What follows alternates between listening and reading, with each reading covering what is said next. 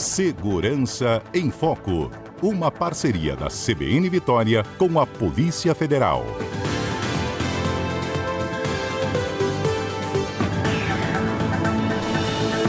E o convidado de hoje é o delegado da Polícia Federal, Vinícius Venturini. Ele que atuou diretamente nesta operação da semana, que resultou na prisão e também na apreensão né, de caminhões, enfim, né, de tudo isso envolvido no esquema de adulteração de combustível. Só para vocês se lembrarem rapidamente da nossa cobertura, a Polícia Federal e a Polícia Rodoviária Federal, elas estiveram né, à frente aí do combate de uma organização criminosa que adquiria cargas de nafta solvente, de álcool hidratado. Essas cargas vinham de outros estados, elas eram desviadas, chegavam aqui na Grande Vitória, em um pátio em Vila Velha, elas eram misturadas. Esta mistura depois era vendida como gasolina, né? É, era misturada a gasolina e essa mistura era vendida ao consumidor, ganhos de até 100% no preço do litro, que hoje é comercializada a mais de R$ reais. Uma conta, inclusive, divulgada pela polícia nos últimos dias, é que com essa misturada toda, eles conseguiam produzir um litro de gasolina de pouco mais de R$ reais. A gente vai entender todo esse esquema, quais são os desdobramentos também dessa descoberta, ao vivo com o próprio Vinícius. Não é isso, Vinícius? Bom dia para você. Bom dia, Fernanda. Bom dia, ouvintes da CBN. Vinícius, é, vocês perceberam que essas substâncias poderiam estar chegando ao consumidor final depois que vocês identificaram né, em rodovias o trânsito desses caminhões? Justamente. Né? Ah, o inquérito ele foi instaurado a partir de um relatório da Polícia Rodoviária Federal. Né? Ao longo do ano de 2021, a PRF fez uma série de abordagens a caminhões tanques e notou algumas inconsistências nas notas fiscais e algumas semelhanças entre esses carregamentos que poderiam indicar né, a possível atuação de uma associação criminosa instalada na Grande Vitória, né, que estaria recebendo esses combustíveis com indícios de irregularidades. Né? Essas irregularidades, a princípio, é, seriam apenas em questões fiscais, né? nessas notas fiscais. E aí, diante disso, né, diante dessa informação da PRF, né, foi instaurado o um inquérito em outubro de 2021 para um melhor aprofundamento né, desses fatos.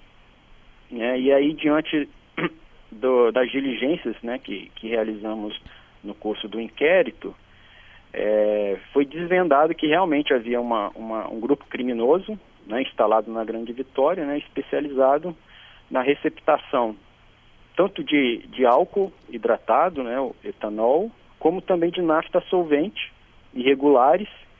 E essas cargas né, elas chegavam é, através de caminhões, caminhões em nome de, de uma empresa fantasma, para dificultar né, a identificação dos reais proprietários dessas cargas. E essas cargas chegavam até um pátio né, situado na Vila Velha, em Vila Velha, onde, onde eram realizadas essas misturas né, para posterior revenda em postos de combustíveis situados na Grande Vitória, né? a maioria situado no município de Cariacica. Uhum. Delegado, essas misturas aconteciam diretamente ali naqueles tanques que vocês conseguiram flagrar? Sim, né, essas misturas elas ocorriam nesse pátio, né, havia uma, eles um dos indivíduos né, investigado, ele tinha uma bomba, né, ele colocava mangueiras e transferia né, parte de, de, de, de nafta de um tanque né, para um outro tanque né, que possivelmente tinha já uma certa quantidade de álcool. Né, e com isso eles, eles faziam uma formulação e vendiam como gasolina. E eles, é, é, o álcool, eles aumentavam então a concentração de álcool na gasolina e, e ainda adicionavam a questão aí do solvente.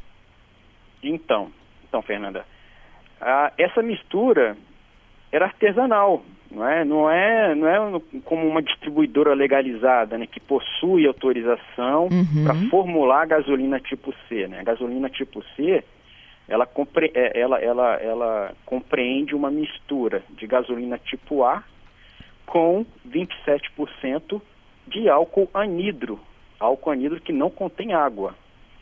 E essa é a gasolina boa, né, que, que é vendida de forma regular nos postos. O grupo criminoso ele, ele fazia uma mistura de nafta solvente com álcool hidratado, né, que, que tem um certo teor de água. Né? E, enfim, e essa mistura não, não era feita de uma forma muito exata, né? Porque era feito de forma artesanal, por meio de bombas.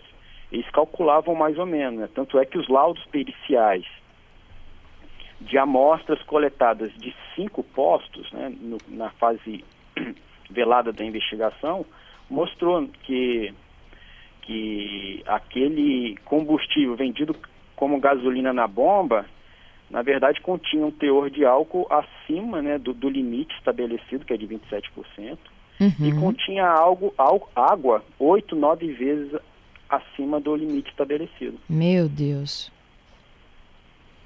E o consumidor pagando pelos mesmos sete reais do não batizado. Exatamente. Outra, é, outra situação que nós observamos que esses postos não colocavam preço muito abaixo do, dos preços praticados pelo mercado. Até eu acredito que seja uma estratégia para não chamar atenção, né? porque se eles colocassem um preço muito abaixo, né, chamaria a atenção da concorrência e eles seriam alvos de, de mais fiscalizações. Né? Pois é, Vinícius, uma outra coisa, né, assim, é, de todo esse tempo que a gente acompanha, né, operações envolvendo adulteração de combustível, até mesmo quando a gente fala, né, é, sobre o assunto, é, sempre uma dica que é dada é de que abasteça num posto que você confia e de preferência de uma bandeira de confiança. É, e, e, nesses postos que vocês estiveram fazendo fiscalização, muitas dessas bandeiras eram de confiança, não é mesmo? Não, a, a, grande maioria não tinha bandeira, Fernando. Assim, né? Uma é, delas era a antiga BR. Exatamente. Dos oito postos, né, eu acredito que dois apenas eram de bandeira. Né? E então o, o, fato de você adquirir um combustível num posto que tem bandeira é, é, aumenta, né, diminui a probabilidade de estar comprando combustível irregular. Isso é fato. Uhum. Tá? E, mas também não exclui a possibilidade né, da, da, de um posto que, que tem, possui uma bandeira mesclar, mesclar, mesclar combustível bom com combustível ruim. Entendeu? Uhum. Entendido. Bom, e aí vamos continuar um pouco nessa sua investigação aí, Vinícius. É, vocês chegaram então até essa organização criminosa, tinha a participação inclusive de um miliciano que está preso. Sim. É, nós verificamos né, que seis dos oito postos investigados pertenciam de fato a um indivíduo que se encontra preso atualmente no Rio de Janeiro. Esse indivíduo ele foi, foi alvo de uma operação da Polícia Civil do Rio em 2017, foi condenado por, por furto né, de, de petróleo, de dutos da Petrobras, e mais ele se furtou né, a, a, a ação penal e se escondeu aqui em Vila Velha, no Espírito Santo, né, onde adquiriu esses seis postos e, e lançava a mão de, de, documento falso e se apresentava com outro nome. É? Então, somente no final de 2020 que a Polícia Civil do, do Rio de Janeiro conseguiu localizá-lo e efetuou a prisão dele, para ele cumprir a pena. E me, mesmo cumprindo pena, né, ele se lançava, ele lançava a mão de interpostas pessoas para manter a atividade aqui desses postos, desses postos dele. E então todos esses postos estão em nome de interpostas pessoas, pessoas que de baixo poder aquisitivo, que inclusive durante aqui as oitivas, né, na deflagração da operação, né, confirmaram que emprestaram os nomes para outras pessoas e receberam valores irrisórios, né, por conta disso, né, 500 reais por mês, às vezes 50 reais emprestado, só para emprestar o nome. Né, e eu chamo atenção para esse para essa questão, né, de você emprestar o seu nome para compor quadro societário de empresa é, é algo é algo grave, né? Que muitas vezes, né, as pessoas entendem como uma, uma situação corriqueira, simples, mas pode configurar né, lavagem de dinheiro, né? Que é ocultação do patrimônio. Oriundo de crime, né? É considerado o crime de lavagem de dinheiro. Entendido. E, esses são os laranjas, né? Que trocavam aí o empréstimo do nome por 50 reais, por pouco mais que isso, mas eles respondem também, criminalmente, pelo esse crime de adulteração ou não?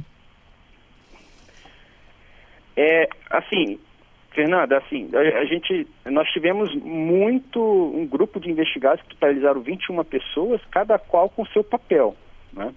Aquela pessoa que empresta o nome para para constituir quadro societário de posto de combustível, de transportadora fantasma, sabendo dessa condição, né, nós, nós utilizamos o termo de laranja consciente. O uhum. laranja consciente, ele vai responder, ele vai responder por falsidade ideológica ou até mesmo por, lavagem de dinheiro. Né? Agora, em relação à adulteração, se eles não tiverem uma participação efetiva, aí não. Aí não, eles não respondem por esse crime. Aí só a cúpula, né, a cúpula da, da, do grupo criminoso, que vai responder pela adulteração né, e pela receptação dos combustíveis. Você acompanha conosco a edição do CBN Vitória desta quinta-feira, hoje 14 de abril de 2022. Foi destaque essa semana uma operação das polícias federal, rodoviária federal, Receita Federal também, envolvendo adulteração de combustível, comercialização aqui no Espírito Santo. Eu estou conversando com o delegado Vinícius Venturini, que esteve à frente desta investigação. A operação foi batizada de naftalina. E o Vinícius já falou um pouco né, de como que funcionava o esquema, como é que eles à identificação dos postos, é, quando eles fizeram os testes no combustível que era comercializado, o que, que eles encontraram lá. Só para vocês lembrarem um pouquinho, né, gente? Tinha solvente, álcool e nada, apesar de serem produtos não utilizados, não tinha nem regra de proporção, não é isso, Vinícius? É isso mesmo, Fernanda. Eu imagino o dono desse carro daqui a alguns meses. É justamente, é, essa, essa fórmula está em desacordo com, com, com o que estabelece a NP e, e, e, pode gerar sérios danos aos veículos, né? Uhum. Que, que abasteceram nesses postos. Bom, Vinícius, e aí a gente falava um pouco, né, desse, é, desse é, ex ele é ex-vereador, não é isso, do Rio de Janeiro, estava é, envolvido no outro esquema, estava preso. Ele tinha pessoas laranjas dele atuando aqui. É, como ele usou, né, numa expressão da gravação, ele precisava de um CPF limpo, não é isso, Vinícius? É, é isso mesmo, Fernanda. A gente observa que que a, que a polícia, né, ela tem a polícia, a justiça, né, tem que se valer de outros meios e não só a prisão né, para conseguir desarticular de vez esses grupos criminosos. Uhum. E aí o, a gente teve um outro foco nessa operação que foi descapitalizar a organização criminosa, de modo a, a, a, a desmantelá-la. Né? Então nós buscamos né, bloqueio de valores de contas, né, contas de empresas fantasmas, contas dos laranjas, contas dos investigados, é, apreensão dos veículos que transportavam esses combustíveis. Enfim, a gente adotou medidas aqui na intenção de descapitalizar esse grupo, porque foi observado né, que mesmo preso, né, as atividades permaneciam aqui né, no Estado. Exatamente. E aí, chegando a esse ponto né, de tentar descapitalizar o grupo, a intenção de vocês também era de, de promover o, o fechamento desses postos, não é isso? Bom, é, a questão do fechamento de postos depende do, de uma série, uma série, de procedimentos, né? uhum. tanto da ANP, um procedimento administrativo da, da Agência Nacional de, de, Petróleo, um procedimento administrativo próprio né, dessa agência, né, que depende de coleta de amostra, de fiscalização das documentações, e a Polícia Federal ela vai auxiliar a Agência Nacional de, de Petróleo compartilhando, compartilhando todos os dados do nosso inquérito para a Agência Nacional de Petróleo, né? Os laudos já, já feitos, é, essas inconsistências nos quadros societários da, do, dos CNPJs dos postos, né? E a gente observou que em, em muitos desses oito postos, o quadro societário é, da, é, previsto na Receita Federal, na base de dados da Receita Federal, divergia do quadro societário apresentado à Agência Nacional de Petróleo. Então, são uma série de inconsistências que vão ser encaminhadas à, à Agência Nacional de Petróleo para facilitar uma fiscalização da NP o mais breve possível para conseguir o, a, o fechamento dos postos. Então, é, é, porque essa pergunta é que domina aqui, tá? A participação dos ouvintes. Uma delas aqui é do Renato, né? Bom, se, se, era vendida a gasolina batizada, por que, que os postos continuam abertos e funcionando, né? Ou seja, o desavisado vai lá encher o tanque.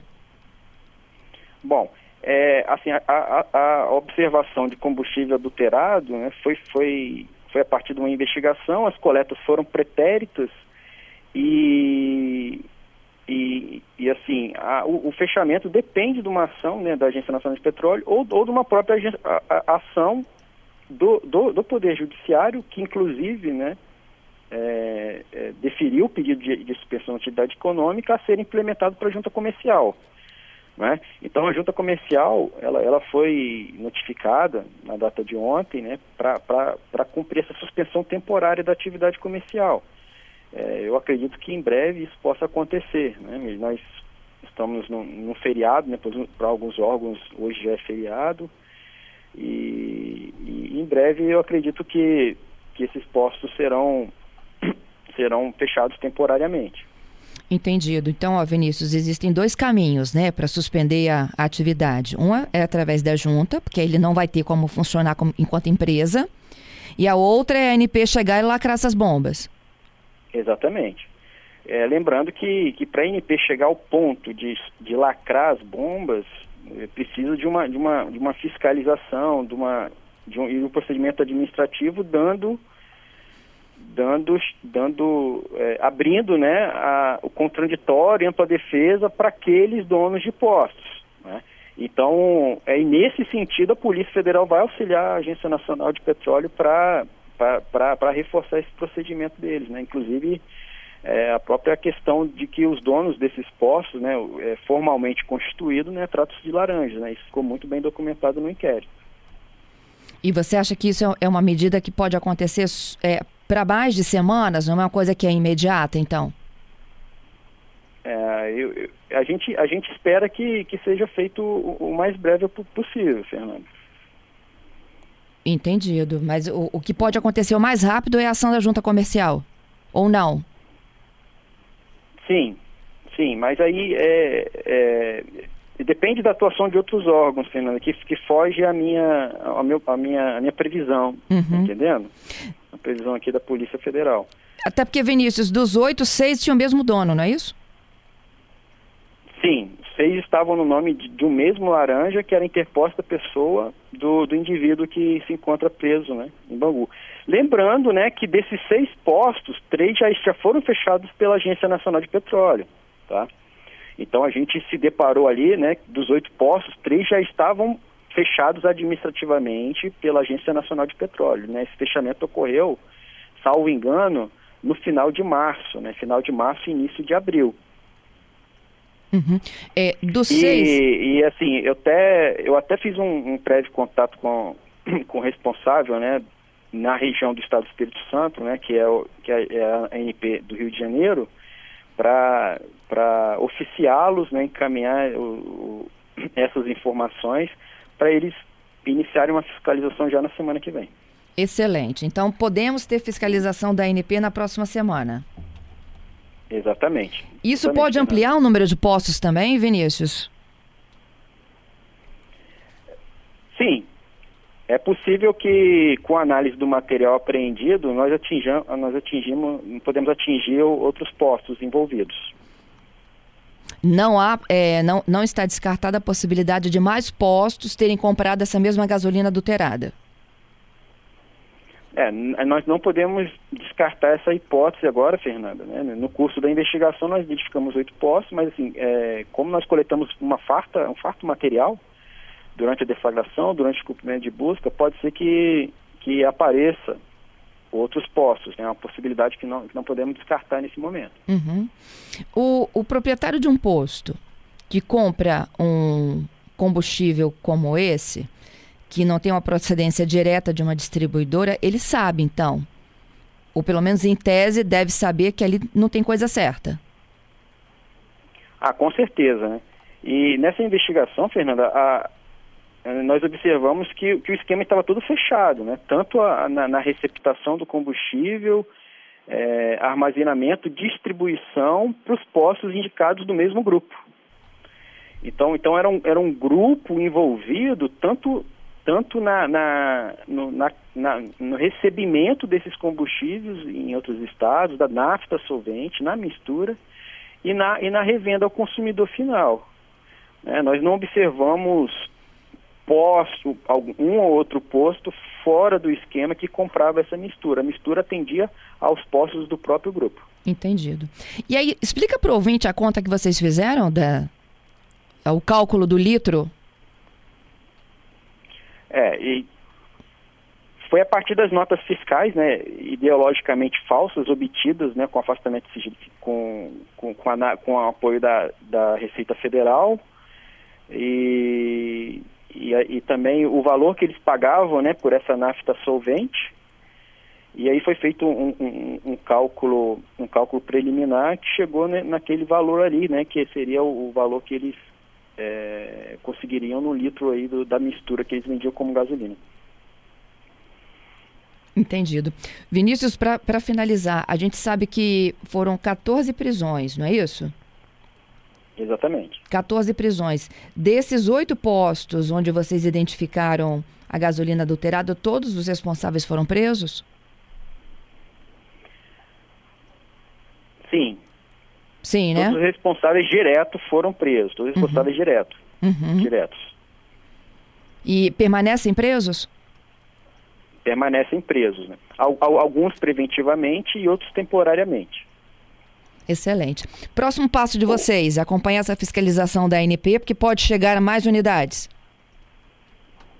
Positivo. Né? E além disso, né, a conclusão do inquérito né, para subsidiar o, a justiça né, numa, na, na, ação penal, na futura ação penal, né, pra, que, que é a, a, a intenção da polícia né, é, é subsidiar né, o Ministério Público Estadual na formulação da denúncia para que a gente chegue a um resultado satisfatório. Né, porque essas prisões né, são prisões provisórias. Assim, né, a gente quer que, que a investigação né, tenha um resultado útil, né, que, que realmente é, se comprove né, de forma cabal aí a participação de todos esses envolvidos nesse esquema. Entendido. É, Vinícius, para o consumidor final que adquiriu combustível, que agora está né, tá nessa dúvida se já era ou não adulterado, o que, que a gente pode orientá-lo? Órgão de defesa do consumidor? É, se, se, se, se, houve, se eles observaram que houve algum problema no veículo, é, é interessante que procure o PROCON e, e e apresente né, alguma documentação né, que comprove aí o abastecimento e, e, e solicite uma fiscalização do PROCON. Né.